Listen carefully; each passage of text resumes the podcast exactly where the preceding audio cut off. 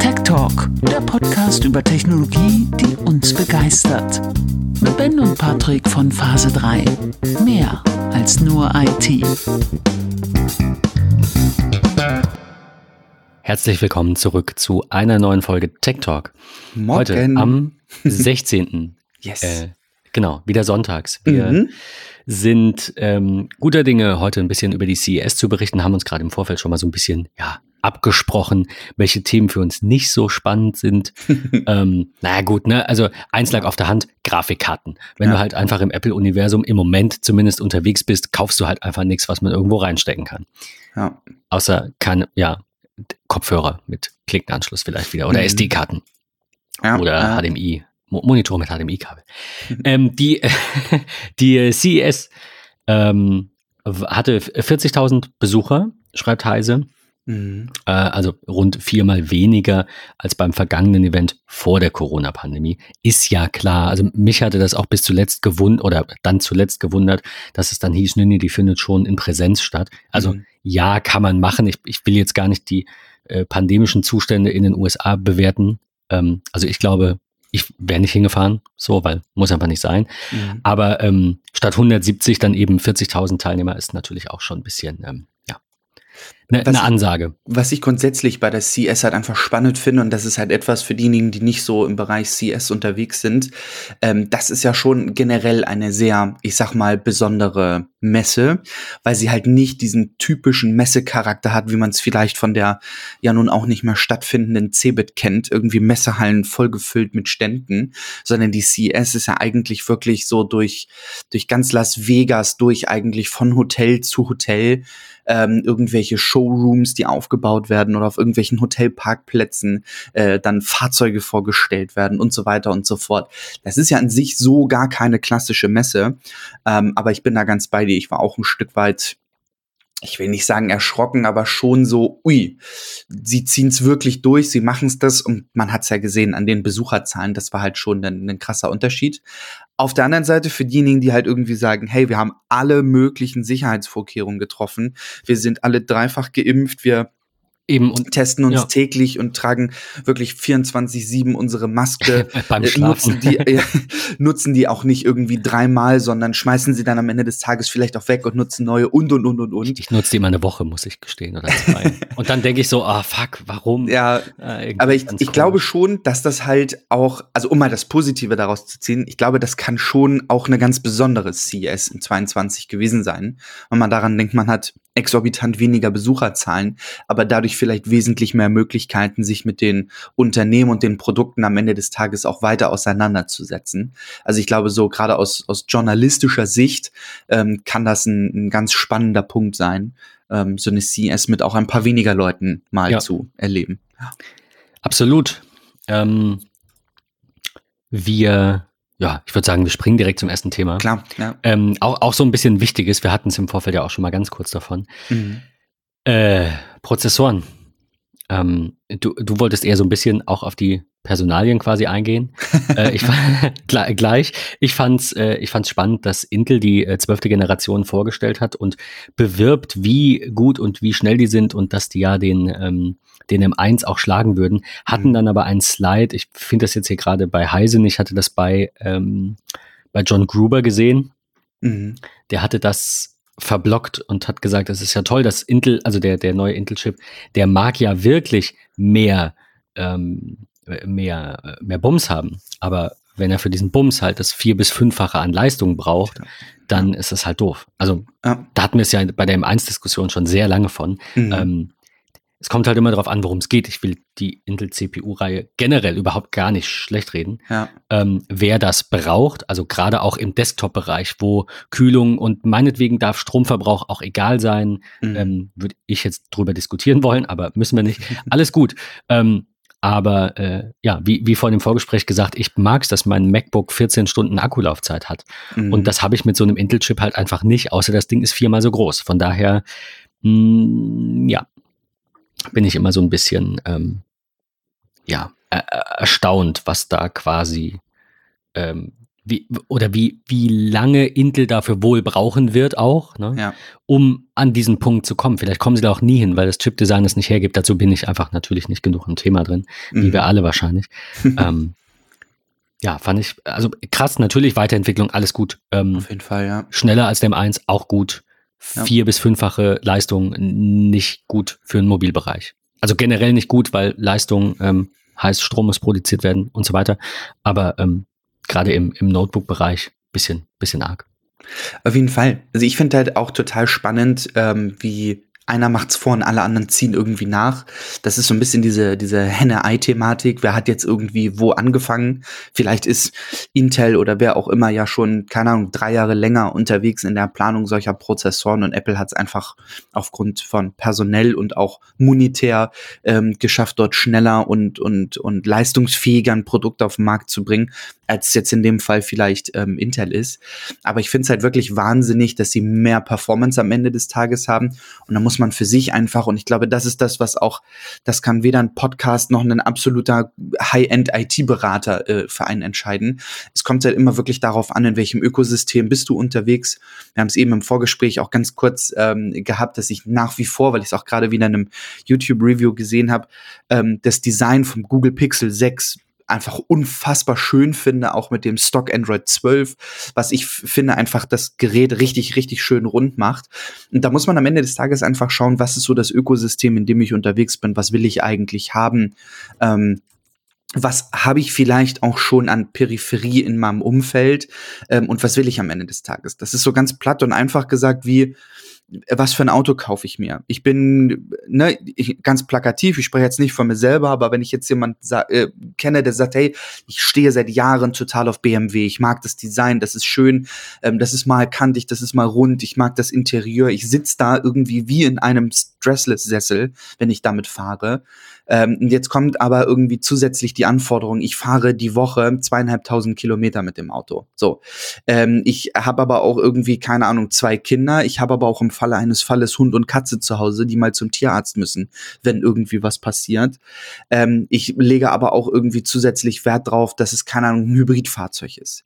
Das sind ja schon mal drei, vier, fünf, sechs Kriterien, die die Auswahl am Ende des Tages massivst einschränken. Und das ist natürlich bei dieser Prozessorwahl und Produktwahl generell ähm, auch so ein Ding.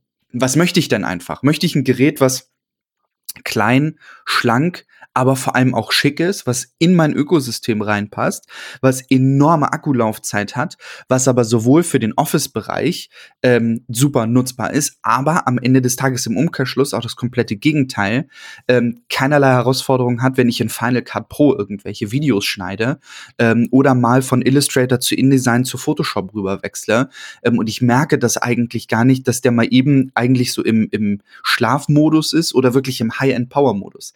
Dann ist vielleicht so ein MacBook Pro 14 oder 16 Zoll mit einem M1 Max, M äh, M1 Pro schon eine bombastische Wahl. So, aber am Ende des Tages kann es ja auch sein, dass so ein Intel-Prozessor in einem Notebook, was gefühlt 5,5 Kilo wiegt äh, und irgendwie 6 Zentimeter dick ist, kann ja auch für jemanden total praktisch sein. Wenn er halt irgendwie sagt, ich will keinen Tower unterm Tisch, sondern ich möchte dieses Teil auch als ich sage jetzt mal, Zweitmonitor auf meinem Schreibtisch stehen haben, da steht es eigentlich 24-7. Ich habe daneben einen 34 Zoll Monitor ähm, und auf dem, dem Notebook an sich soll, keine Ahnung, immer mein Outlook auf sein und so. Alles andere mache ich auf dem großen Display. Dann ist vielleicht das halt auch einfach eine, eine super Möglichkeit. Von daher bin ich gespannt, was wir in, ich sage jetzt mal so den kommenden zwölf Monaten bis zur nächsten CS-Folge ähm, auch an Produkten sehen werden, wo diese Chips beispielsweise oder Grafikkarten oder whatever ähm, eingebaut sind. Absolut. Also ähm, ich glaube, gerade im, im, auch im, im Grafikbereich, wo es nicht jede Software eben für den Mac gibt, da bist du dann halt auch einfach festgelegt. Ich wollte nur noch sagen zu, deinem, zu deinen Ausführungen, ähm, dass ich das mit einem Kunden hatte gestern bei einem Termin. Ja. Die suchen so ein bisschen eine Software und die soll halt alles können und das gibt's halt nicht. Also man muss auch Abstriche machen, wenn du dann sagst, ich will halt Das genau das, was das MacBook Pro hat, aber das für Ja. Windows, das wirst du halt einfach nicht finden oder Ja. schwer finden. Und äh, wir sprechen gleich noch ein bisschen über Notebooks und, äh, und vielleicht auch umgekehrt. Also ja, die, wenn man, wenn man ähm, sehr starre Kriterien hat, dann wird man vielleicht am Ende enttäuscht. Das vielleicht noch so Ja. mit auf den Weg. Also so ein bisschen vielleicht gewichten nach dem, was, was ist wirklich essentiell. Mhm. In dem Fall dann vielleicht halt einfach ein, eine mobile Workstation, die kann so viel wiegen, wie sie will, weil ich habe die immer im Koffer, aber es muss Ja. halt Windows sein. Ja. Und dann, ähm, und dann, dann macht es natürlich, denke ich, auch Spaß mit so einem, mit so einem Gerät. ja, ja, es ist so, definitiv. Auf der anderen Seite, also ähm, naja, fast, fast wörtlich, ne, der, der zweite große CPU-Hersteller, äh, AMD, Ja. hat ein, ähm, eine neue Prozessorgeneration Zen 4 vorgestellt. Äh, mit DDR5-Speicher und, und PCIe äh, 5. Von daher dann mit einer neuen ähm, Board, äh, Mainboard-Generation LGA 1718, tatsächlich auch noch nicht gehört. äh, aber gut, Apple-Universum. Ja, Ähm, genau, kommt dann in der zweiten Jahreshälfte und löst nach fünfeinhalb Jahren Lebensdauer die vorherige Generation ab. mhm. Ähm, ja, ich glaube, also so viel gibt es dazu auch nicht zu sagen. Sie sind jetzt in, äh, in, in 5-Nanometer-Bereich. Das fand ich spannend. Was jetzt, Das ist halt wirklich nicht gesehen, wie das krass. bei Intel ist. ja. Ich glaube, die sind da tatsächlich noch nicht. Ich finde das, find das super, super, super krass, was da eigentlich möglich ist. Und man muss sich ja grundsätzlich bei diesen Grafikkarten, bei Prozessoren oder eigentlich auch bei generell all anderer Technik auch immer fragen, brauche ich so diesen ultra kranken neuesten Shit? Ich fand das so, so spannend. Ähm, wer, mir vielleicht auf Twitter folgt, wird gesehen haben, ich habe ähm, das ein oder andere die Woche mal ähm, durch meine Timeline gefragt. Ähm, und da gab es dann halt auch die Frage, okay, gibt es irgendetwas an Hardware, die, ich sage jetzt mal, noch nicht verfügbar ist, ähm, die ihr euch aber unfassbar äh, gerne wünschen würdet? Und da kam tatsächlich als Antwort ähm, von dem lieben Hey Siri geschrieben, ja, also Hey Siri sozusagen mit, mit Z. Ähm, und da fand ich tatsächlich richtig spannend, dass es jetzt schon das Interesse gibt nach einer Nvidia RTX 4080 Ti oder 4090. Weil es wurde ja gerade die 3090 Ti vorgestellt. Ähm, und das ist halt so faszinierend, dass, dass Leute ähm, jetzt schon, ich sag mal, das Verlangen danach haben, ein noch leistungsfähigeres Gerät zu haben. Also für mich ist gerade, weil dieses Grafikkartenthema, ich bin aber auch kein Gamer, also Gamer im Sinne von, ich baue mir irgendwie einen fetten Rechner zusammen. Ähm, wir haben es ja schon in 28 Folgen gefühlt gehabt, GeForce Now ist einfach mein Highlight. Ja. Ähm, aber es ist tatsächlich schon faszinierend, ähm, dass eventuell das Produkt, das jetzt gerade veröffentlicht wird, immer noch nicht die Leute satt macht, sondern sie dann halt sagen, ich möchte noch mehr. So, das ist halt wirklich, das ist total, total krass. Ähm, Finde ich gut, gar keine Frage, dass die Leute halt irgendwie sagen, ne, ich beschäftige mich damit, mir fehlt irgendwie das, das, das und das und so. Ähm, für mich sind diese Themen gerade auch auf der CES, wo man ja wirklich sagen muss, ganz plakativ gesagt, das ist ja eigentlich so die Messe der, der neuen Displays und, und äh, TV-Generation, sag ich mal. Das war zumindest immer mein Highlight. Dann kannst du nämlich die Uhr nachstellen, so ab spätestens Anfang Februar sind die Vorgängergeneration 30, 40, 50 Prozent Genau. reduziert. Und du machst halt ein super Schnäppchen. Weil ich einfach diesen krassen neuen Shit nicht brauche. Zumindest so. was diese Themen angeht. Bei einem iPhone oder bei einer Apple Watch bin ich da ganz anders davor. Ähm, ich ich finde es auch tatsächlich gut, dass jedes Jahr was Neues kommt und sich das weiterentwickelt. Ich finde es halt nur schade, wenn, wie du sagst, einige dann eben jedes Jahr unbedingt das Neue brauchen. Also diese ge- generell diese Mentalität, ne, immer schneller und das, das ist ja auch quasi so ein bisschen, ähm, ja, wie sagt man so, so Endzeitkapitalismus, ne? Immer, immer besser, immer schneller, immer das Neue, jede Woche irgendwie gefühlt ein neues MacBook kaufen. was mich, Ähm, also- aber es ist natürlich, wir hatten es ganz oft davon bei den iPhones, ne, wenn wir immer gesagt haben, Ja. na ja, gut, oder auch die Apple Watch 7 ist jetzt nicht so ein großer Unterschied zu letztem Jahr. Ja, genau, aber du bist Mhm. halt nicht die Zielgruppe. Du hast dir gerade was Genau. gekauft. Leb mal drei Jahre damit. Mhm. Hey, Moment, ich hatte eine Series 4. Für mich war das eine Verbesserung. Also Ja, ja, gerade klar. im Hinblick auf, auf jetzt auch Akkulaufzeit und auch Performance. So. Das ist genau das Problem, was mich da, daran halt stört, ne? dass der ein oder andere sagt, das ist schön, dass es das jetzt gibt, ich möchte aber das und das. Oder, keine Ahnung, nächste Woche Dienstag kommt Nvidia mit einer neuen ähm, Präsentation zu einem Produkt. Ab Mittwoch früh liegt meine Kreditkarte bereit, ich bestelle die sofort. Was mich an dieser Situation einfach immer stört, ist, mich würde mal wirklich, also ganz wirklich offen und ehrlich, die Anforderungen des ein oder anderen interessieren. Weil ich kann mir nicht vorstellen, dass wenn Nvidia jetzt auf so einer CS irgendwie sagt, ah, übrigens, das ist unsere neue RTX 3090 Ti, ähm, das ist irgendwie mega das Gerät und so, dass die Leute sagen, ja, genau da habe ich drauf gewartet, das bestelle ich mir jetzt. Also was sind so die wirklich physischen Anwendungen ja. dahinter, ähm, die mit diesem Produkt ein Problem, was man vielleicht hat, irgendwie löst?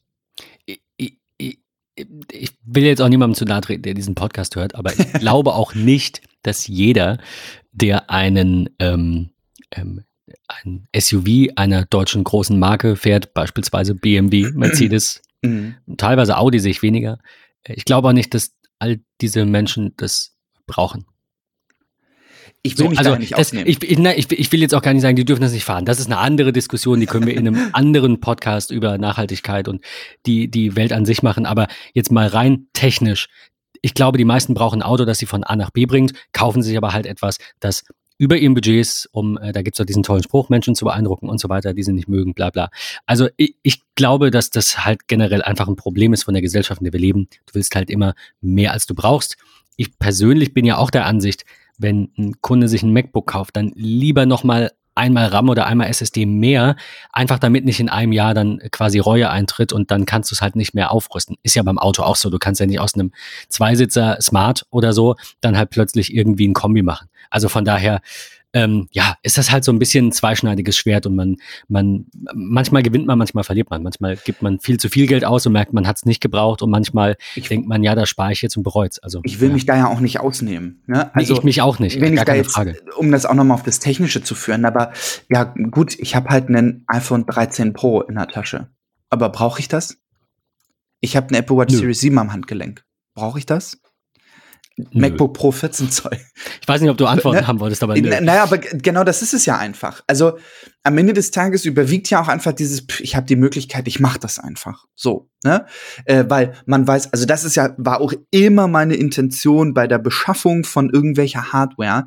Am Ende des Tages weiß ich einfach nicht, was sind meine Anforderungen in eins, zwei, drei Jahren. Und gerade beim Kauf von einem Mac, ich finde, bei einem Mac ist das einfach noch, noch viel einfacher zu verstehen.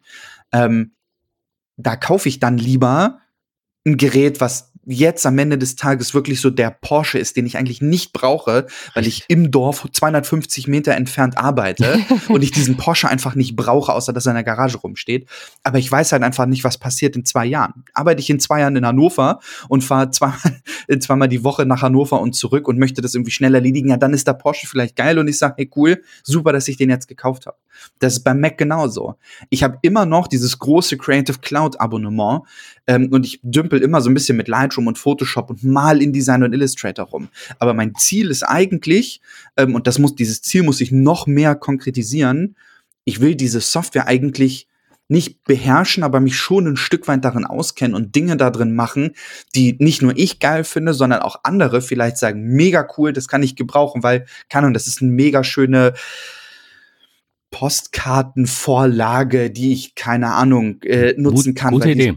So, also weißt du, was ich meine? Das ist so, das ist genau das, warum ich halt sage, okay, ich zahle jetzt lieber 500 Euro mehr ähm, und ich bin da jetzt gerade glücklich mit, weil ich weiß halt, in eins, zwei Jahren kommt das und das, wo ich das gebrauchen kann. So. Das ist eine gute Überleitung zu äh, dem Kapitel, das wir eigentlich überspringen wollten, aber ich will ganz kurz äh, am Rande was dazu sagen. Äh, Grafikkarten. Ich finde aktuelle Grafikkartenpreise absolut ekelhaft. Meine, wir wissen krank. alle, dass es so ein bisschen auch mit, mit äh, Kryptomining und so zu tun hat. Das ist nochmal ein Kapitel für sich. Ähm, Nvidia hat neue Grafikkarten vorgestellt. Du hast es, glaube ich, gesagt, die 3090 Ti und die 3050 als Einsteigerkarte mit ähm, 60 FPS und Raytracing für 205, äh, Full HD 60 FPS für 250 Dollar. Ähm, also auch da tut sich was. Ich muss aber halt sagen, ich bin da also ne, halt auch als Mac-User und PlayStation 5 Besitzer und auch gerne, auch wenn im Moment seltener, ähm, Konsolenzocker, bin ich da dann so, so ein bisschen raus. Ähm, ja, dann gibt's noch die neue Radeon RX 6500 XT und die RX 6400 ähm, ungefähr das gleiche, wobei hier die Raytracing-Einstiegskarte unter 200 Dollar liegt. Also stetige Weiterentwicklung, jetzt nichts großartig Neues. Wir lassen euch mal die beiden Links da, falls ihr da Lust habt irgendwie. Ähm, ja, eure Grafikkarte auszutauschen in eurem Computer, was sehr unwahrscheinlich ist, wenn ihr diesen Podcast hört, aber vielleicht tue ich ja jemandem Unrecht. Liebe Grüße an alle Windows-Zocker. Ähm, ich wollte noch ein bisschen ähm, über Computer und Notebooks sprechen. Yes. Einfach mal so ganz grob. Ähm, ich würde mal Mhm. anfangen mit dem Dell XPS 13 Plus. Ah, okay. Weil, ja, du, du kannst dir denken, warum? Weil es eine Touchbar hat, Mhm. aber Dell sagt, es ist keine Touchbar und wir jetzt darüber kurz reden sollten, ob es eine Touchbar ist. Es ist eine Touchbar. Ja, Es sind Funktionstasten weggenommen worden und es ist ein kapazitives äh, Ja. ähm, Le- Leistchen mit, mit Funktionen. Also ich bin ganz bei dir. Ich war auch hin und weg gerissen, was mich irgendwie total dran erinnert hat. Also als ich diese, ich nenne es jetzt auch mal vorsichtig, Touchbar hat, ist so ein bisschen dieses, eigentlich bevor es Touch so richtig gab, hat man doch auch so Tasten in Plastikgehäuse eingelassen. genau so sieht's aus. die du gefühlt mit dreieinhalb Kilo Druck ausführen musstest, damit äh, das dann irgendwie funktioniert. Daran hat es mich erinnert. Ich finde nämlich dieses komplette Design von der, von diesem Tastaturenblock super schlecht. Also diese ich finde optisch tatsächlich super schön, aber ich glaube, darauf willst du hinaus. Funktional ist es halt absolut nicht. Man Überhaupt kann, nicht. Du, also du allein schon sagen, man diese kann das Trackpad nicht sehen. Ne? Die gefühlt ein Drittel meiner Tastatur einnimmt, Oh, ähm, finde ich stimmt. irgendwie Das hab ich übersehen. weird. Die saukleine Backspace-Taste, die mich ehrlicherweise stört. Und, und da muss ich ganz ehrlich sagen, Chapeau Apple. Ähm, sie haben ja die Herausforderung gehabt, erinnere dich an das MacBook Pro 15 Zoll mit den Pfeiltasten. Die waren einfach nicht nicht sehr freudig für Menschen, die angewiesen sind auf Ja, genau. Bedienungshilfen. Und, äh, und Dell sagt so. Dell sagt äh, so, fuck off CS 2022. Wir machen ähm, das. Aber ich bin ganz bei dir. Es ist eigentlich eine Touchbar. Also das, du, da- das mit dem Trackpad müssen wir, das, das habe ich dir, da habe ich dich irgendwie unterbrochen. Das müssen wir noch mal sagen. Das ist fancy. Es hat das ein, ganze ein Force Trackpad, bla bla. Aber nein, ist das so? Ja. Ja. Ach das- so, ich dachte, nein, ich dachte nicht, das ganze untere Ding ist ein Trackpad, sondern es ist da halt irgendwo in der Mitte, aber man sieht's nicht, es ist nicht abgegrenzt. Nee, ich glaube nicht, dass das, ich, das also, ganze Ding ist ein Ja, Trackpad. so, so wie ich es im Netz sah, ist äh, halt, dass das komplett äh, dann irgendwie da unten so Touch ist und so. Das Wie- fand ich ziemlich fancy. Welche Version auch immer, beide sind scheiße. ja. Aber gut, also Ja. äh, ja, la, lass Also, was uns ich mir dazu vorstellen vielleicht mal einen könnte- Kommentar da. Es gibt ja, also so heißt es ja auch zumindest in der einen oder anderen Bildunterschrift, keine Touchpad-Abgrenzung. Ich könnte mir halt einfach vorstellen, und da muss ich dann auch sagen, kriegen sie gleich auf die Schnauze, äh, weil die Leertaste ist ja beispielsweise nicht genau mittig. Ja. Die ist ja leicht nach links versetzt. Könnte man sich an der Leertaste ein Stück weit orientieren und sagen, linkes Ende, rechtes Ende der Leertaste, alles nach unten weg, da sitzt das Touchpad, dann kann man ja immer noch so ein bisschen sagen, ja, wenn man mal mit einem Auge nach unten schielt, dann weiß man, wo mit dem Finger Ende ist oder auch nicht. Aber das ist doch, das ist doch total Müll. Ich habe ich hab noch, ein- noch ein zweites ganz komisches, über das ich reden will, und zwar das äh, ThinkBook Plus von Lenovo.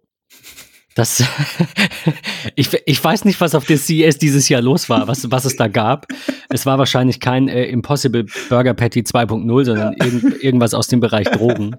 Äh, also im Vorfeld. Ja. Ähm, es, äh, es hat ein Tablet, also die Tastatur ist quasi eine schmale Version einer Tastatur und rechts nebendran ist ein Tablet in das untere Gehäuse eingelassen. Mhm. Es sieht super Yay wild or aus. nay? Ich finde das wirklich super, super wild. Die Idee dahinter ist ja ganz nett. Also ausschließlich meiner Meinung nach für den grafischen Bereich. Wir sprachen eben davon Ja, klar. Creative Cloud. Bestimmt. So, ja. das, das kann ich wirklich ein Stück weit nachvollziehen. Jetzt bin ich ja aber selber auf der Arbeit Lenovo-Nutzer und ich weiß, wie scheiße diese komischen Stifte sind, die sie da verwenden und auch auf ihren ähm, Produktfotos darstellen. Die sind einfach total mürre. Ich finde die ganz furchtbar. Unabhängig von dem Design, ich würde es nicht kaufen. Also ich möchte gerne jemanden erleben, der äh, in unserer Runde hier ist. Ähm, schreibt uns gerne mal bei Twitter oder auch im MetaMost und sagt, hey, das Produkt werde ich mir auf jeden Fall kaufen. Gerade auch mit dieser tollen Ladematte, die es dazu gibt, ähm, wo ich das Ding einfach nur so draufschmeiße und parallel noch einen Qi-Charger dran habe. Ich bin gespannt, wer sich das von euch kauft. Ähm, lasst uns gerne mal Bilder dazu oder erzählt uns auch irgendwas aus eurem Anwendungsbereich, warum ihr so ein Produkt braucht. Ähm, ich bin wirklich gespannt. Ich habe Nummer, hab Nummer drei, ich bin gerade nochmal durchgegangen, ob ich was übersehen habe. Ich habe was ja. übersehen. Das, äh, das äh, Asus ZenBook Fold. Ja. Das wiederum finde ich generell ein geiles Konzept. Ich mag diese Idee der Display-Technologie der kommenden Jahre. Ich ja, finde ja, definitiv. Faltbar, teilweise muss ich dazu sagen, gar nicht schlecht. Kommt also auf den Anwendungsbereich drauf an. Ja, absolut. Also gut, ich meine, ich könnte mir auf der anderen Seite natürlich vorstellen, dass wir irgendwann so arbeiten, also dass dein Notebook ja. quasi ein, ein Gehäuse ist, das sich falten lässt. Das heißt, ja. du hast dann immer dein, ich, ich rate jetzt mal irgendwie, weiß ich nicht, 20, 30 Zoll Display. Ich meine, in dem Fall ist es jetzt ein faltbares 17 Zoll Display.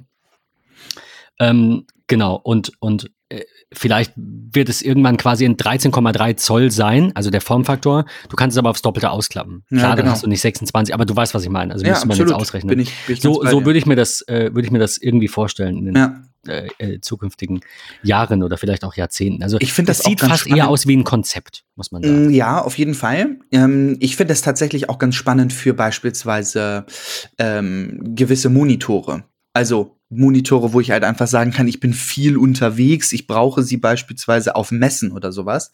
Ähm, dort so eine Faltthematik finde ich auch gar nicht schlecht.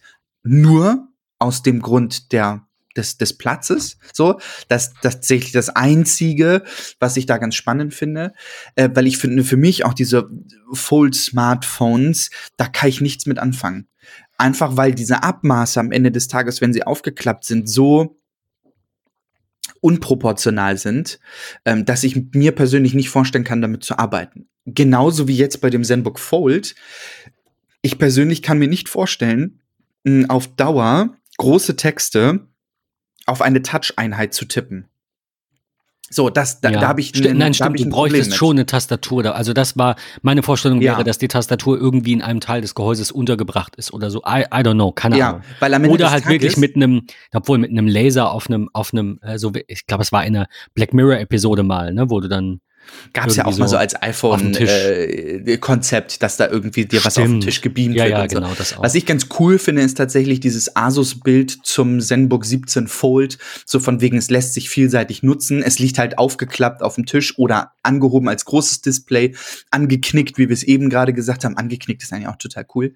Ähm, ähm, und da ist halt eine externe Tastatur. Aber genau das ist eigentlich, also dieses Produktbild, äh, wir werden es euch sicherlich mit in den Show Notes verlinken, ähm, da habe ich ein Riesenproblem mit. Weil am Ende des Tages ist es dann für mich kein Notebook mehr. Ein Notebook ist für mich das Sinnbild von, ich habe einen Computer, eine Tastatur, eine Maus, alles in einem. Und dann ja, habe ich nicht ein zusammengeklapptes Display und eine externe Tastatur. Das ist, also das, das stört mich noch ein bisschen. Da ist noch Luft nach oben. Also von daher, wir sprechen uns Ende Januar 23 wieder. Ähm, und vielleicht gibt es dann die ersten Erfahrungsberichte oder tollen Produkte. Ähm, ganz kurz noch zu, äh, mhm. zu Notebooks, die du auch so bezeichnen würdest. Mhm. Äh, noch, noch zwei ähm, genannt, die man vielleicht auch kaufen möchte. Auf der einen Seite, äh, wir waren bei ähm, Lenovo gerade, hattest du gesagt, ähm, das ThinkPad Z oder ThinkPad ganz, Z. Ganz tolles Produkt. Mit, äh, also graue Metallgehäuse mit bronzefarbenen Flanken finde ich persönlich schon geil. Also es ist halt so dieses, wir, so wie das, das Apple äh, Silber im ne, oder Space Gray. Das ist so dieses, wenn Sie das jetzt ein paar Jahre benutzen, Markenzeichen, wenn man so will. Wobei die ThinkPads ja als Markenzeichen auch diesen roten, ähm, wie, wie nennen Sie es? Äh, Touch, wie, wie heißt er denn? Ja, ich weiß, diesen, diesen Mauszeiger. Diesen Mauszeiger da in der Mitte dieses Dings, genau. Was ich halt ziemlich sexy finde, ist diese Idee aus Nachhaltigkeit und Eleganz in einem. Also wenn man jetzt mal diese recycelte Kartonverpackung des Z13 beispielsweise nimmt, und ich bin mittlerweile ein großer Fan der ThinkPads, ähm, finde ich das toll, dieses bronze-goldfarbene ähm, äh, Design des Gehäuse und dann mit dieser Ledermatte obendrauf. Ähm, das finde ich hat schon, hat schon wirklich was ganz, ganz, ganz, ganz Edles, ähm, weil solche ThinkPads, die sind ja auch edel. Also es muss muss man ja auch mal äh, sagen, die haben ja in der Regel auch wirklich richtig gute Leistung. Ähm, und ich finde, das designtechnisch ist ein tolles Produkt. Ähm, ich mag das gerne. Ich mag die Tastatur der ThinkPad sehr, sehr ähm, gerne. Interessant finde ich ähm, generell in, der, in dem Notebook-Bereich auch der CES, das ein oder andere, was man gesehen hat, ähm, dass die, die Notch sozusagen gerne umgedreht wird. Also wenn wir das mit dem MacBook Pro 14 Zoll vergleichen, wo die Notch ja im Kern des Displays ist, weil dort die Webcam liegt, gibt's mittlerweile halt viele Hersteller, die sagen, wir machen es andersrum. Wir klauen uns nicht irgendwas vom Display, sondern wir hängen das oben drauf und es ist dann gleichzeitig sozusagen die Lasche, wo ich das Produkt anfassen kann, um das Display zu öffnen. Hat auch Find ich was. auch Finde ich auch nicht schlecht. Nee, finde das genau. beim MacBook jetzt auch, da hatten wir auch schon von, finde ich Ja. auch gut gelöst, kann Ja. man auch so machen. Es ist ja mehr Display unterm, also es fällt jetzt auch nicht wirklich was weg. Also dadurch, Genau. der Rand ne, geringer Genau, ja. Im Vergleich zum vorherigen Gerät. Optisch Absolut. fehlt natürlich was. Ähm, ja, finde ich ganz schön. Ähm, und alternativ noch für euch verlinkt die HP Business Notebooks. Unter anderem fand ich spannend, das Mhm. Elite Dragonfly, das äh, jetzt kein 16 zu 9 Display mehr hat, sondern tatsächlich ein 3 zu 2 Display Mhm. mit einer Privacy-Funktion, die heißt Sure View Reflect. Ähm, und also auch der, als, als Option, auch der Möglichkeit, es mit einem OLED-Touchscreen auszustatten. Und dann halt, ne, 12. Intel-Generation, 32 Gigabyte, DDR5-Speicher, 2 Terabyte SSD, trotzdem unter einem Kilo. Ich will nicht wissen, was es kostet, stand da auch nicht. Ähm, viel. Das ist halt genau das, was am Ende des Tages so spannend ist, ne? Dieses, wir gehen von den Prozessoren immer weiter in die Höhe, aber auch von der Möglichkeit, viel dabei zu haben. Also viel Leistungsfähigkeit, viel Speicherplatzmöglichkeit. Finde ich super. 32 Gigabyte Arbeitsspeicher, 2 Terabyte SSD, why not? Ja, ähm, wir, brauchen nicht dieses Grundsatzthema aufmachen und sagen, was willst du denn mit 2 Terabyte unterwegs, wenn dir das Produkt runterfällt, das ist im Arsch und es ist vielleicht die Festplatte im Eimer, dann sind 2 Terabyte Ich- Daten im schlimmsten Ich, Fall. wir hatten das. Ich, ich habe jetzt die zweite, also ich meine, natürlich mache ich Backups, aber ich habe jetzt die 2 Terabyte SSD. Warum? Ja. Weil ich zu einem Gerät zurückkehren wollte und weil ich halt einmal einfach mehr als ein Terabyte brauche. Punkt. Ja. Und klar können wir darüber diskutieren, braucht man das im mobilen Gerät, aber dann sage ich als Gegenvorschlag, was soll ich denn sonst machen? 512 nehmen und mir eine externe Platte kaufen, dann immer hin und her jonglieren, ist es mir am Ende nicht wert. Mir Korrekt. war es diesen, diesen Aufpreis wert, das immer dabei zu haben. Nicht, dass ich es immer brauche, aber die Alternative wäre ja gewesen, die Daten irgendwo anders hinzulegen und das kostet auch Geld und Zeit. Und Ja. deswegen, ähm, ja, her, damit. Also ich, Bitte. ich bin vor allem froh, dass es eben, ähm, oder wenn man dann auch vergleicht, dass es eben Konkurrenz gibt zu MacBooks, die auf diesem Niveau sind. Ähm, sei es dann jetzt eben mit, mit mehr Leistungsverbrauch durch die, durch die, ähm, die hungrigen Intel-CPUs, aber davon jetzt mal ab. Ähm, fand ich es halt immer schade. Ne? Wir hatten es so oft davon, wenn man dann irgendwie sagt, ja, so ein MacBook kostet 1000 Euro, das hier kostet nur 500. Ja, genau, es wiegt halt irgendwie 500 Gramm mehr, es hat eine Akkulaufzeit von drei Stunden. Vergleich doch mal Äpfel mit Äpfeln. Und ähm, was ähm, nicht nur dieses Jahr, auch in den vergangenen Jahren und sicherlich auch in der Zukunft einige Hersteller da am oberen Ende zeigen, auch die XPS-Reihe von Dell, können wir jetzt drüber streiten, ob wir die cool finden, aber das sind Geräte, die kannst du mit einem MacBook vergleichen, weil die Komponenten, die verbaut sind, auf einem ähnlichen, manchmal vielleicht besseren, manchmal schlechteren, aber ähnlichen Niveau sind und halt nicht Äpfel mit Birnen, ne? Smart mit Porsche zum Beispiel. Absolut, jetzt ja, von, genau. ne? Vom, vom Ja. Gesamtkonzept so. Ja. Ähm, äh, Einen Link habe ich noch zum Thema äh, Monitore, dann kommen wir so ein bisschen in den mobilen Bereich. Äh, Dell und Samsung haben, schreibt Heise, 32 Zoll Monitore mit 4K-Auflösung, Kamera, Lautsprecher und Mikro vorgestellt. Finde ich deswegen spannend, weil ich bei einer Kundin ähm, mal vor die Aufgabe gestellt wurde, Bildschirme zu finden, die eben eine angenehme Größe haben mit integrierter Kamera. Das kriegst du heute fast nicht mehr. Mhm. Im Notebook-Bereich ist das Standard, also es wird ja verbaut, man, es gibt es, aber als klassisches Display, das du anschließt an einen Computer ähm, mit integrierter Kamera, ähm, selten. Also Ja, ich hatte, absolut. ich glaube, ich hatte den Satz gerade gelesen, ich habe ihn nicht mehr im Kopf, irgendwie die Tage nochmal gelesen. Es gibt zwar vier- 4000 Monitore oder so, also bei, ich schaue mal bei Geizhals, hatte ich ja schon mal gesagt und, und Mhm. filtere dann immer. Ich Also es gibt irgendwie 4000 Monitore, aber wenn ich sage ab 27 Zoll mit Kamera, ble bleiben mal irgendwie 30 übrig. Das äh, ist dürftig. Und davon gibt es dann 20 nicht. Also äh, von daher, ähm, das absolut, absolut cool. 32 Zoll, äh, der Ultrasharp U3223 QZ, IPS-Panel, DCI-P3, 98 Prozent. Ja, Display HDR 400, können wir drüber streiten. Ist, Ja. äh, Ja. finde ich jetzt immer ein bisschen, ne? Also, naja, die Zertifizierung hätte man auch weglassen können, das Ja. bringt noch nicht so viel. Ähm, äh, USB-C, 90 Watt Power Delivery, ein USB-Hub, viermal USB-A sogar, äh, eine Gigabit LAN-Verbindung im Monitor dann eben auch, äh, DisplayPort 1.4, HDMI 2.0, DisplayPort Out, also DisplayPort Daisy Chaining. Achtung, kann der Mac nicht, Hatten wir, glaube ich, in einer der Folgen oder wir hatten es zumindest im Privaten, äh, weil ich überlegt hatte, meine beiden Monitore hier kurz zu schließen und das möchte der Mac nur über ähm, Thunderbolt und nicht über DisplayPort. Mhm. Ja, ähm, Preis ist nicht bekannt. Die Webcam hat immerhin äh, 3840 auf 2160 bei 30 FPS und beherrscht oh. Windows Hello. Das nennt Dell Express Sign-In. Finde ich auch toll. Ähm, ich bin gespannt, was er kostet. Wäre zumindest optisch mein Fall. Nicht, dass ich ihn kaufen würde. Also, mhm. ja. 32 Zoll 4K kann man schon machen. Also, aber wie gesagt, ich bin, das hatten wir lang und breit, eher der Typ für zwei Monitore. Ähm, bei Samsung gibt es ein bisschen weniger zu hören. Ähm, ja, auch 400 Candela pro Quadratmeter, sRGB komplett abgedeckt, USB-C-Port als ein Kabelverbindung mit 65 Watt Power Delivery, ähm, USB 3.0 Buchse, WLAN und Bluetooth sind auch an Bord. Das finde ich jetzt ein bisschen weird. Er sieht aber, und das wäre so meine Randnotiz noch, ein bisschen aus vom Fuß her wie der iMac, oder? Ja, hat, hat, schon, hat schon krass Ähnlichkeit auf jeden also Fall. Also klar, du hast dann da diese, diese Kamera, die da ja. rausguckt und unten rechts dieses Bedienpanel, was so ein bisschen absteht. Aber so ganz generell ist es ein Display mit einem, mit einem, in dem Fall jetzt kleinen schwarzen Rand und drunter ist nochmal eine Leiste und der Fuß sieht aus wie bei einem iMac und ich finde es einfach ein bisschen schade, dass die nicht so viele eigene Ideen haben.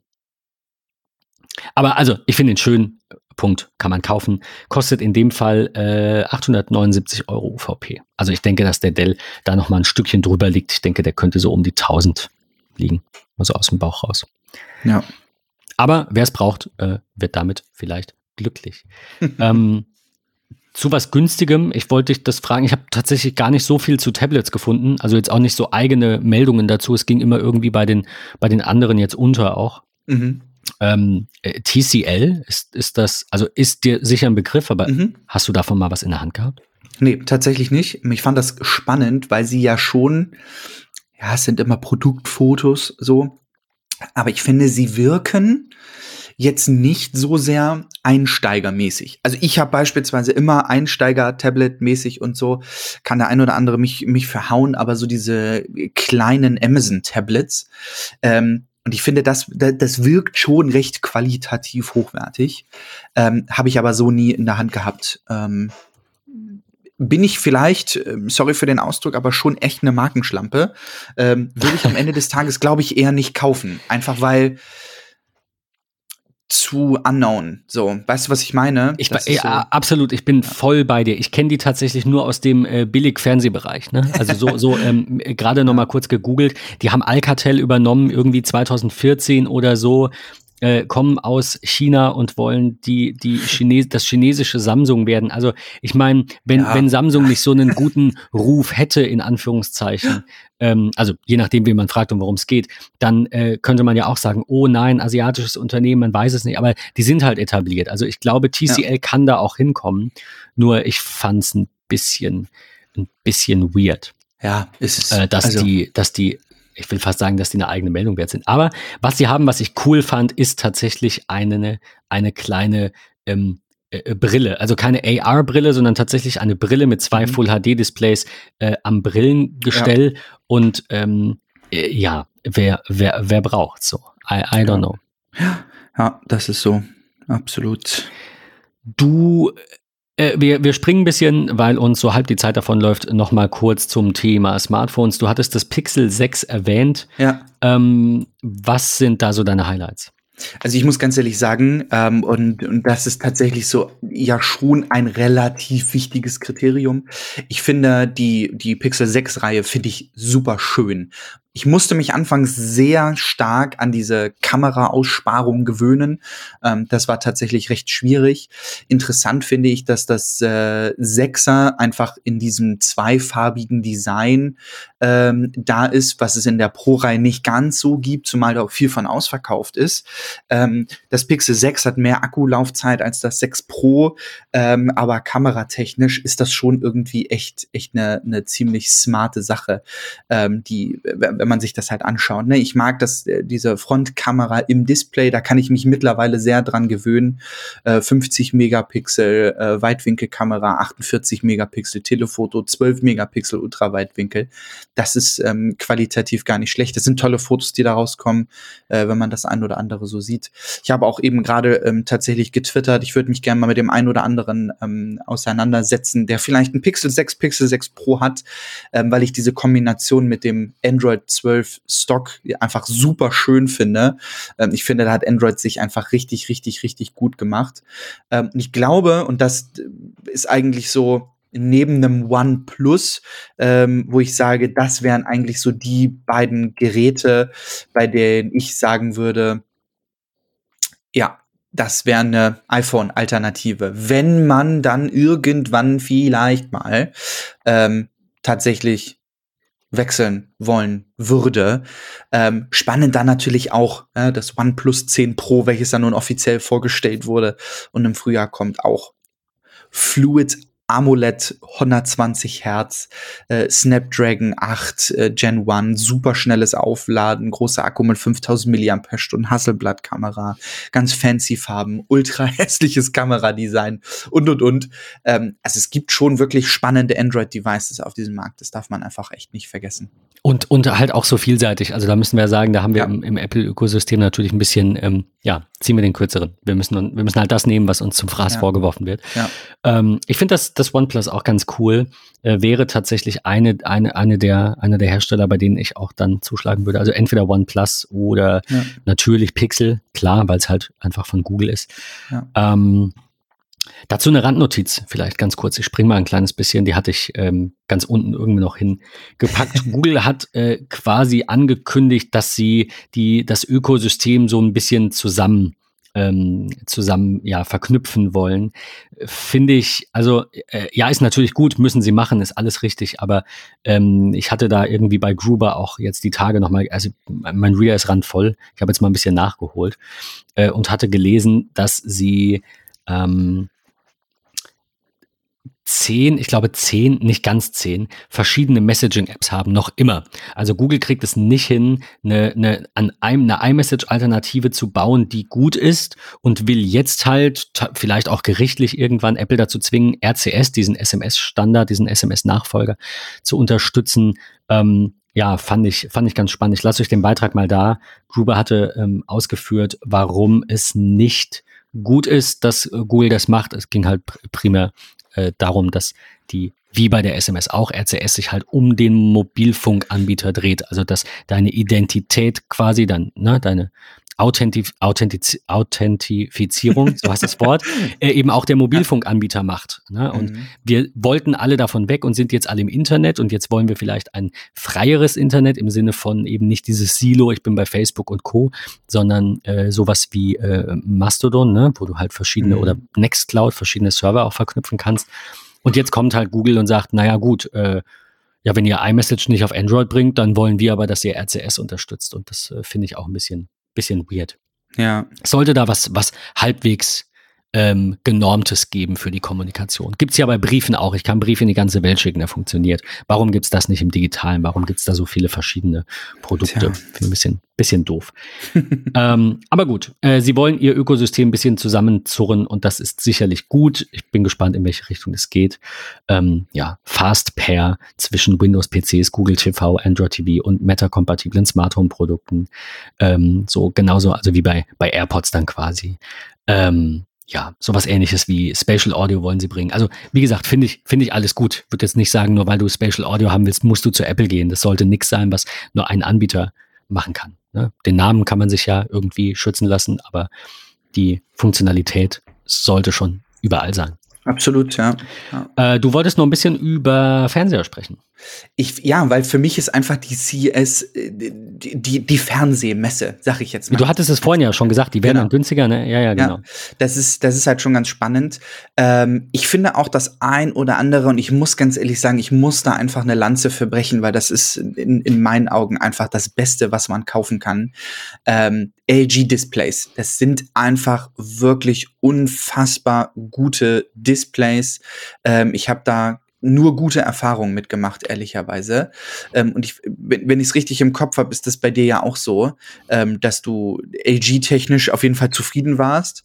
Die, Ähm, also ich meine, ich, wenn ich mich nicht irre, ich habe ja jetzt einen, einen ähm, Philips-Fernseher, Philips, weil ich genau, einfach mhm. Ambilight-Fan bin, aber das Ja. Display ist von LG. Und Ja. viele Displays sind von LG und sie können es einfach Punkt. Da braucht, also äh, jeder kann mal irgendwo, ne, ähm, Pixelfehler haben oder keine Ahnung, irgendwelche Schwächen dann oder eine, eine Baureihe, die blöd ist. Aber LG Ja. kann Displays. Ganz, Ja, absolut. Ganz. Was ich krass finde, ist, LG hat jetzt ähm, die EX-Technologie rausgebracht.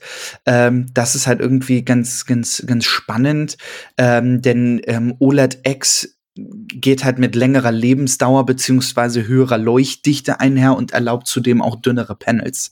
Ähm, also da hat man tatsächlich noch mal eine ganze Ecke nachgebessert. Ich bin wirklich ein, ein großer LG-Fan, weil ich auch die Software auf den ähm, Fernsehern ziemlich gut finde. Das funktioniert alles klasse. Man hat auch nach zwei, drei, vier Jahren irgendwie überhaupt nicht das Gefühl, dass die Qualität oder die, die Leistung des Produktes irgendwie abfällt. Ähm, OLED hat einfach wirklich extremst krasse Farben.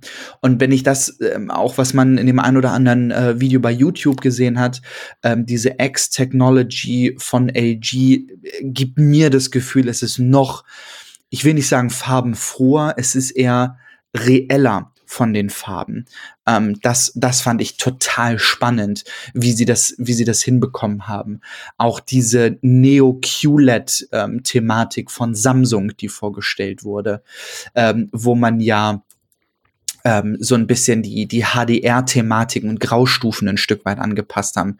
Samsung hat ja irgendwie noch so ein, ähm, ja, kein HDR Dolby Vision Format, ähm, was ja so standardisiert ist, sondern Samsung äh, setzt da auf ihr eigens entwickeltes HDR 10 Plus, was ja aber auch total gut sein soll. Ähm, die Monitore, die sich irgendwie um 90 Grad drehen lassen, ähm, fand ich auch irgendwie ganz, ganz spannend, was es da gibt. Und halt auch, ähm, Mikro-LED-TVs mit Diagonalen von über zwei Metern. Ja, Fragt man sich, wer das braucht. Auf diesem Produktbild, was Ja, hier dargestellt ist, denke ich mir so, genau, ja, bitte. Bra- Ich nehme auch das ich. Haus dazu. du, du meinst das mit diesem, mit diesem äh, riesigen äh, Mit diesem gigantischen Betonboden. Ja. Also das war, das war wirklich Das gut, krass, krass faszinierend. Ähm, aber auch Sony, darf man ja auch nicht vergessen, die ja auch wirklich gute, gute ähm, TV-Geräte herstellen. Ähm, was ich aber ganz spannend finde, und das äh, für mich immer ein Punkt, muss ich ganz ehrlich gestehen, ähm, ist bei Fernsehern auch Design. Ich war lange Zeit ein, ich will nicht sagen Fan, aber schon Enthusiast eigentlich von Samsung TVs, weil die tolle, nette äh, Füße hatten. Ähm, die sahen auch irgendwie ganz gut aus. Jetzt kommt Sony um die Ecke mit so einem 8K-Fernseher, der Z9K ist mit Mini-LED. Wenn ich die Füße sehe, denke ich so, den Scheiß kann sich doch kein Mensch hinstellen. Widerlich. Ja, interessant dazu, es gibt auf der Rückseite so einen speziellen ähm, äh, Anschluss, USB-technisch auch irgendwie, ähm, wo man Kameras für Videochats äh, machen kann. Ich glaube, ich möchte das einfach gar nicht ähm, irgendwie Firma oder, oder sonstiges im Wohnzimmer auf 8K zu sehen. Danke, nein. Ähm, aber schon spannend, was da kommt. Keine unglaublichen Neuerungen, ähm, aber einfach, ich sag jetzt mal OLED 2.0. Einfach eine, weit, eine gut, eine solide Weiterentwicklung. Genau, ja. Ja. Also wer jetzt tatsächlich sagt, hey, das ist super ähm, und er möchte sich jetzt ein Produkt anschaffen, schaut euch wirklich die 21er oder auch 2020er Reihe an, ähm, was da jetzt so preistechnisch auch fällt. Ähm, dann könnt ihr in drei, vier Jahren sagen, okay, euer dann jetzt frisch angeschafftes Gerät geht vielleicht in einen anderen Raum oder in der Familie weiter ähm, und ihr steigt dann auf das OLED X von LG um oder whatever. Ich finde das immer, immer schön ähm, zu sehen, dass es kontinuierlich, muss man sagen, bei Fernsehern ähm, in der Display-Technologie weitergeht. Also ich finde, es gab jetzt bisher, zumindest was ich auch so in den letzten Jahren immer verfolgt habe, gab es keinen gigantischen Stillstand. So. Nee, aber auch jetzt im, Moment zumindest keine Quantensprünge. Also es Nee, war so genau. QLED und OLED und jetzt wird Ja. das mal ein bisschen weiterentwickelt. Und Absolut. jetzt äh, kommt Apple mit, mit Micro-LED noch um die Ecke und dann wird man einfach sehen, in welche Richtung geht das. Also es hat ja nun beides Vor- und Nachteile. OLED ist sicherlich die beste, Te- also da Sorry, kann Samsung auch nicht mithalten. Da gibt's diverse Vergleichsvideos ähm, und, und, und auch technische Hintergründe, warum OLED das Nonplusultra ist. Aber es ist halt teuer. Also äh, Samsung macht ja mittlerweile, meine ich zumindest, auch OLED. Und Mhm. ähm, äh, äh, wie gesagt, das eben äh, nicht umsonst, denn das, es ist von der Technologie her, also je, jeden, jedes Pixel quasi einzelnen Hintergrund zu beleuchten und einzeln regulieren zu können, ist natürlich das Beste. Absolut. Ähm, aber äh, wie gesagt, halt ähm, ja abhängig äh, davon Mhm. auch, wie wie ähm, kaufkräftig man da eben unterwegs ist. Und ähm, wir hatten ja damals wirklich Glück mit dem Philips-Fernseher, der irgendwie bei 2100 fast lag und dann bei Amazon für 1400 im Angebot war. Und ich sagte, ich muss es jetzt machen, ich brauche das. Mhm. Äh, das, ist, es, ähm, das könnte sich jetzt ergeben. Und ne, wie gesagt, dann hatten wir äh, damit auch ein bisschen Probleme, dass irgendwie die Playstation nicht ging. Vielleicht erinnert sich der eine oder andere. und dann habe ich das Gerät nochmal getauscht und dann gemerkt, fuck, es ist nur ein Kabel. Also, naja, egal. Ähm, äh, lange Geschichte, Fernseher und ich sind manchmal ein bisschen auf dem Kriegsfuß. Ähm, der, den ich jetzt habe, mit dem bin ich sehr zufrieden. Äh, mit einem LG-Display, mit OLED, ohne Einbrennen bisher. Und ich bin sehr gespannt. Ich meine, es sind jetzt auch schon anderthalb, zwei Jahre. Bin sehr gespannt, wie lange der tut. Ähm, bin aber da auch eher so ein Freund von, ja, vier bis fünf Jahre sollte der mal auf jeden Fall da stehen. Mhm. Ähm, na, und ähm, ja, es muss nicht immer was Neues sein. Also von daher auch äh, bin ich auch froh, dass die Weiterentwicklung quasi nur in kleinen Schritten vorangeht, weil wenn jetzt morgen was krass geiles Neues kommen würde äh, für einen bezahlbaren Preis, dann will ich es ja haben. Also von Ja. daher bin ich auch immer jemand, ich Ja. bin eigentlich froh, wenn es gar nicht so schnell geht und einfach alle fünf bis zehn Jahre mal was Bahnbrechendes kommt und wir dann alle wechseln müssen, weil äh, diese Wegwerfgesellschaft mir persönlich widerstrebt. Aber ich spreche mich davon natürlich nicht frei, auch mal ähm, ja, der, äh, der, diesen Gedanken beiseite zu schieben, wenn was Tolles Neues kommt. Ja. Was Tolles Neues ist vielleicht eine gute Überleitung äh, noch zum Thema Hausautomation. Du hattest es, glaube ich, schon erwähnt in der letzten Folge, den Roborock S7 Max. ja. Der wurde äh, vorgestellt. Also da haben wir jetzt auch nochmal dann offiziell, äh, offiziell in Anführungszeichen, den, äh, den, den Heise-Link. Also ich finde dieses Konzept, äh, ich will, wir hatten es davon, ich will ja jetzt gar nicht lange drüber reden, aber ich finde das Konzept, er macht alles alleine und du musst quasi nur noch einen Tank hier und da wechseln, finde ich einfach geil. Absolut, weil am Toll. Ende des Tages ähm, finde ich, und da- das war, das war ganz süß, da habe ich mich mit einem Bekannten gerade drüber unterhalten, es ist halt relativ ähnlich wie, ähm, also jetzt mit diesen ganzen neuen Basisstationen, die es für diese Saugroboter gibt, ähm, super spannend, ähm, dass es eigentlich eher dahin übergeht, dass sie vergleichbar sind mit einem Auto. Das Auto kaufst du und du musst dich effektiv nur um Pflege, Wartung und halt die Betankung kümmern. So, ganz plakativ gesagt. Das ist bei den Robotern jetzt auch so. Du füllst deine Station irgendwie mit frischem Wasser auf und du lernst halt auch mal irgendwie den, den Drecktank aus und so. Ähm, und du kümmerst dich um die Wartung deines, deines Roboters. Ansonsten macht er alles von alleine. Das ist halt ziemlich, ziemlich cool. Gerade wenn ich daran denke, bei dem jetzigen, dem Ecovex, ähm, T9, den wir ja ähm, äh, testen durften, ähm, da ist es ja beispielsweise so, du musst schon jedes Mal wechseln, wenn du wischen willst. Ähm, oder du musst den Lufterfrischer, dann, der irgendwie ja in dieser normalen Endstation, sag ich mal, mit drin ist, ähm, relativ oft äh, hat er irgendwie auch Wehwehchen. Die App ist nach wie vor nicht so dolle. Ähm, von daher, ich weiß nicht, ob wir es in der letzten Folge schon ein Stück weit angeteasert haben, aber jetzt können wir es ja noch mal machen. Ähm, wir werden in den Genuss kommen, den S7 Max V Ultra ähm, mal für einen Zeitraum zu testen, um auch mal direkte Vergleiche zu ziehen, wie so die Weiterentwicklung jetzt irgendwie über anderthalb Jahren gelaufen ist. In, in diesem Fall bedeutet wir übrigens Ich. ich dachte, ich Ja. sag's mal. Ja. Äh, da wir ja nun den T8 und den T9 von Ecovex getestet haben, haben wir gesagt, wir schauen auch mal so ein bisschen über den Tellerrand und Roborock ist da ja einfach extrem gut. Ähm, da muss man mal gucken, was da jetzt so kommt. Ich bin gespannt. Also wir werden da spätestens im Sommer, denke ich, ähm, drüber berichten. Ähm, wir haben noch zwei, drei Links zum Thema Hausautomation, beziehungsweise ähm, ja, wir haben noch einen zum Thema Gesundheit. Wir machen es Oh, mal ganz, ganz schnell, damit wir die Highlight. drei, vier abgehakt haben. Ja. Belkin Wemo ähm, Going all in on Thread and Matter, sagt 9 to 5 Mac. Also die haben einen neuen, äh, einen neuen Schalter, einen neuen Dimmer und einen neuen Smart Plug. Jetzt mhm. erstmal, so wie ich das sehe, für den US-Markt.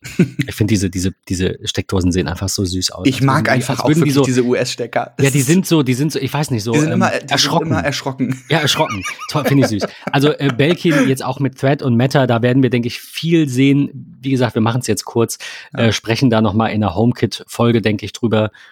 Ähm, Akara, ich hoffe, man spricht es so aus, A-Q-A-R-A. Aquara. Oder Aquara. Aquara. Mhm. Ähm, genau, hat auch ein Thread-based äh, Smart Home Line-Up mit äh, einem Door and Windows Sensor, einem Motion Sensor und ähm, mhm. ja, eben Matter Support, Zigbee based und so weiter. Also ja. ähm, es, es wird in dem Bereich, was ich ganz cool fand, nochmal als Randnotiz hier, ähm, dass Anchor einen Laserprojektor rausgebracht hat. Äh, ich glaube unter der Marke Nebula auch. Mhm. Ähm, muss gerade mal eben suchen. Genau, da ist es. Ähm, einen Laserprojektor und einen Gallium, wie heißt es, Gallium-Nitrat-Charger. Ähm, und ich muss gerade noch mal schauen. Ich habe den Preis jetzt nicht im Kopf, ich suche es gerade. Äh, da ist er, 2200 Dollar, genau. Ähm, Süß als Kickstarter-Kampagne ja im Moment von Samsung die Thematik, ne? Die haben ja auch, um das da kurz mit einzuwerfen, ja auch so eine Art Kurzdistanzbeamer auf den Markt gebracht. Ähm, den Samsung Freestyle. Äh, 4K kann er äh, und wird wirklich mit so ganz fancy, weil er halt auch den Namen dazu hat, ähm, äh, Anwendungsmöglichkeiten gezeigt. Also mal eben schnell äh, Yoga machen auf dem Fußboden und sich sein Bild an die Decke zu äh, projizieren oder mit Freunden mal eben schnell Bilder teilen, im Garten sitzen und äh, an einem tollen Sommerabend äh, dann irgendwie das Ding zu gucken. Es gibt eine Akku-Base dazu, es gibt den in verschiedenen Farben und so. Ich bin gespannt am Ende des Tages, ob das Produkt wirklich das leisten kann, was es zumindest hier jetzt aktuell und so vorgaukelt. Ähm, bin, bin wirklich gespannt, äh, mal zu sehen, was da noch kommt. Ja, die, die Frage, die ich mir da immer stelle, ist tatsächlich ähm, äh, Beamer oder nicht. Ne? Also das wäre vielleicht auch ein Thema jetzt für eine, für eine eigene Folge, aber ähm, ja, weiß, weiß ich nicht. Kann ich, kann ich mich nicht so ja, nicht so wirklich entscheiden. Fernseher, Fernseher ist toll, Fernseher ist nicht unbedingt tragbar, der Beamer wäre tragbar. Wie oft macht man das? Äh, mhm. Wie gut ist dann tatsächlich das Bild? Also ich kann mir vorstellen, dass ein OLED-Bild einfach besser ist als ein, das, das reguläre Beamer-Bild. Hängt natürlich von vielen ähm, äh, Dingen ab, wie ne, auch Umgebungslicht und die Leinwand, ja. auf die du projizierst und so weiter. Aber ja. ich habe mich da irgendwie nie zu, zu hinreißen lassen können. Ähm, wir werden sehen. Auf jeden Fall äh, cool, dass Anchor hier ähm, richtig gut Gas gibt. Ähm, bin immer wieder erstaunt, wie lange die sich schon, also ich meine, jetzt ist halt, jetzt wird es sich auch nicht mehr ändern wahrscheinlich, aber wie gut sie sich etabliert haben und wie lange sie sich schon halten. Und ich ja. glaube, die haben es einfach, die haben es einfach äh, geschafft und verstanden. Guter Kundensupport, gute Produkte, viel auf Amazon verkauft für wenig Geld mit, mit einer guten Qualität und ähm, ja, so scheint es weiterzugehen. Ähm, Withings hat eine ähm, Segmentkörperanalyse-Waage. Ich glaube, da wolltest du auch noch was zu sagen. Mhm. Hast du vorhin erwähnt. Ja, äh, also ich muss ganz ehrlich sagen, Withings hat sich ja gut erholt. Also wenn man mal überlegt, ne, Nokia mal gekauft, dann wieder zurück an den ursprünglichen Besitzer und so weiter und so fort, dann hörte man Mitte 2020, Withings holt sich knapp 53 Millionen Euro bei Investoren. Ähm, und die Idee dahinter war tatsächlich, die Produktentwicklung voranzutreiben, aber auch die Bekanntheit der Marke in den USA ein Stück weit weiter voranzutreiben. Ähm, und interessant ist einfach, ich glaube, sie waren zur richtigen Zeit am richtigen Ort. Denn die Nachfrage der Withings-Produkte Produkte ist in den Corona-Zeiten einfach enorm nach oben gegangen. Ich mag diese Kombination, wenn ich mir jetzt das ein oder andere Withings-Produkt anschaue und ich nehme da die Uhr, diese Kombination aus digital und analog, finde ich unfassbar schön. Ähm, ich habe das ein oder andere Withings-Produkt, also ob das ähm, das Blutdruckmess die Blutdruckmanschette ist oder auch die normale klassische Body Plus Waage. Ähm, und jetzt hier ein EKG in eine Waage mit reinzupacken, die noch wesentlich genauere Daten mit aufnehmen kann, also die diesen Bodyscan dann halt macht und mir sagt, sagen kann, wie hoch der Fettanteil in welchem Arm oder welchem Bein ist, ähm, finde ich, finde ich super, super spannend, weil es auch wesentlich genauer ist. Ich habe so eine schöne grafische Darstellung, kriege aber auch beim EKG eine PDF, die ich mit meinem Arzt teilen kann und, und, und. Ich glaube, am Ende des Tages ist das ein super schönes ergänzendes Ökosystem zu Android oder iOS-Devices, ähm, die man äh, vielleicht bei sich im Haus in seinem Ökosystem hat. Ähm, kann man diese Gesundheitsschiene eigentlich auch in dem Withings-Bereich ziemlich gut mit abdecken, hat alles zentral in einer App, die sich auch über die letzten Jahre wirklich sehr, sehr gemacht hat. Die ist gut geworden, die ist schön geworden. Ähm, das ein oder andere Software-Update der Produkte war auch nochmal nötig, was so Akkuverbrauch und so anging. Aber ich bin wirklich ein ganz, ganz großer Withings-Befürworter ähm, und bin, bin auch, auch, sehr, sehr gespannt, was man ähm, von dieser neuen smarten Segment-Körperanalyse-Waage hören wird.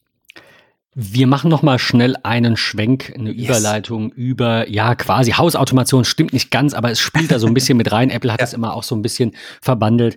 Ähm, Google und BMW bringen jetzt virtuelle teilbare Autoschlüssel ja. auf Android. Ging bisher, sagt Heise, bei bestimmten BMW-Modellen in Kombination mit Pixel 6, 6 Pro oder dem Galaxy S21 von Samsung. Ähm, Im Moment muss man das Handy zum Öffnen, Anlassen oder Schließen noch aus der Tasche nehmen, aber es soll dann mit Ultra-Wideband eben auch äh, aus der Hosentasche funktionieren und man kann die Kopie des Autoschlüssels an Dritte senden. Also das ist tatsächlich wir können lang und breit über Sicherheitsbedenken und Datenschutz Klar. und sonstige Themen diskutieren, aber rein technisch ist das eine Zukunft, in der ich gerne leben würde. Also, wo, oh, ich habe den Schlüssel verlegt. Nee, ich habe den digital und der ist safe und du willst mit meinem Auto fahren, steig einfach ein. Genau wie mit smarten Türschlössern. Äh, du willst bei mir zu Hause rein, ich gebe ein, Patrick darf da rein, wunderbar, Thema erledigt. Also, ja. das ist eine Zukunft, in der würde ich gerne leben wollen. Spannend ja auch, Apple hat das ja schon vorgemacht. Ne? Ich habe gerade mal geguckt, von wann dieser Support-Artikel ist. Ähm, der ist aus dem, äh, aus dem, oder aktualisiert worden im Dezember 21, auch noch gar nicht so alt, aber Autoschlüssel im Wallet zu hinterlegen bei Apple-Produkten ist ja auch schon möglich. Jetzt geht das Ganze weiter. Ähm, übrigens, seit iOS 13.6 kann man Autoschlüssel bei Apple hinterlegen. Ähm, auch ganz spannend, da gab es ja, glaube ich, nur den i8, der das konnte. Ich wollte gerade sagen, da gab es halt auch nichts. Ne? Genau. genau, dann hat man mal einen Fünfer vorgestellt. Ich glaube, jetzt die iX Reihe kann das auch und so. Das ist schon ganz, ganz spannend und ich glaube auch, diese Technologie weiter auszuführen auf andere ähm, Betriebssysteme und Hersteller, natürlich immer unter dem großen Sicherheitsaspekt, ist, ist, eine, ist eine schlaue Sache. Ähm, wo wir bei spannenden Konzepten sind und bei mhm, BMW. Und schlauen Sachen. wir, wir, müssen noch kurz drüber reden, ja. dass BMW ein Auto vorgestellt hat, das quasi nicht rundum, also nicht jeder Zentimeter, aber schon rundum aus ähm, E-Ink Displays besteht, also aus E-Ink-Folie besteht, genau. die auf die Karosserie angebracht, äh, auf der Karosserie angebracht ist. Mhm. Ein Prototyp, wer weiß, ob der dann in Serie geht und ob man das will. Ja. Ich, ich will vorwegnehmen, weil du warst da so ein, äh, was heißt, du warst so ein bisschen anti, will ich gar nicht sagen, aber ich finde das Konzept an sich und ja, diese Idee finde ich geil. Ja. Weißt du, wie bei die Sims, du denkst dir so, warum habe ich nicht heute eine andere Frisur als morgen ja. und warum kann ich nicht aussehen, wie ich will? Warum kann mein Auto nicht heute rot sein und morgen blau?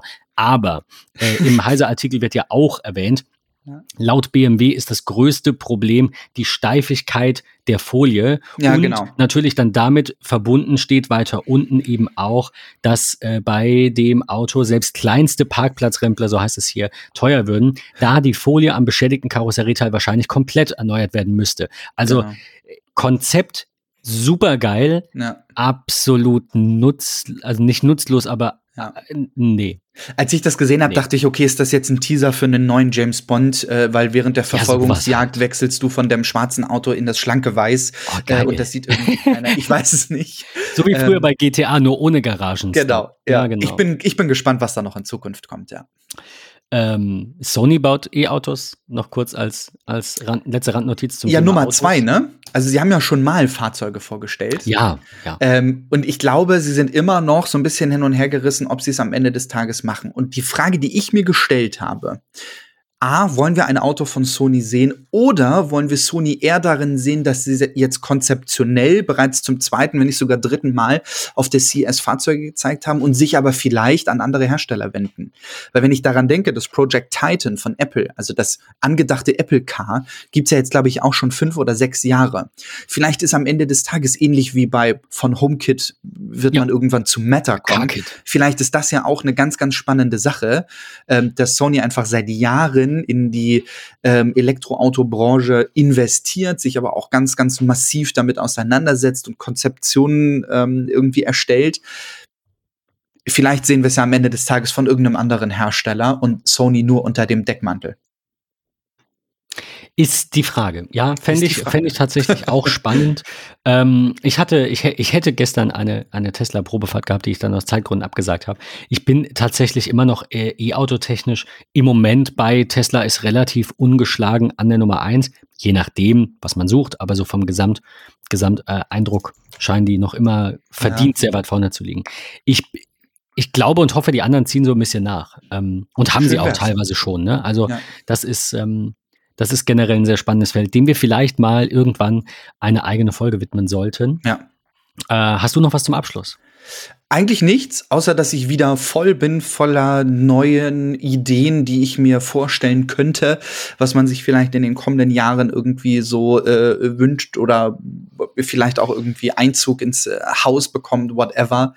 Ähm, ich finde es immer schön, eine CS-Folge zu machen, äh, weil am Ende des Tages sprudeln da so viel ähm, Ideen aus einem heraus, ähm, dass man auch irgendwie sagt, okay, was will man vielleicht fernsehtechnisch irgendwann mal haben oder äh, was soll es an Gadgets irgendwie bekommen. Ich muss schon sagen, auch wenn ich jetzt auf diese Withings-Waage zurückdenke, das ist, denke ich, ein Produkt, das kann sehr gut Einzug äh, bei mir äh, bekommen. Vielleicht nicht in ja. Generation 1, sondern in Generation 2 vielleicht oder so.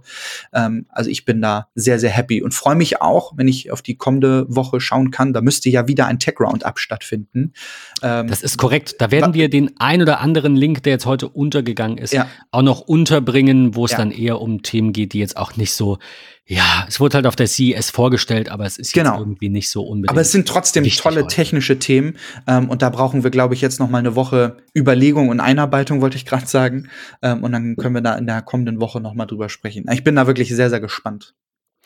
Ähm, ja, in diesem Sinne, ähm, Patrick, einen schönen Sonntag und Dir auch. Äh, euch allen auch, wann auch immer ihr diese Folge hört, ähm, eine gute Zeit bis zur nächsten Folge, in der es dann ein Tech Roundup gibt am nächsten Sonntag. Macht's gut. Bis dann und wieder einschalten. Ciao.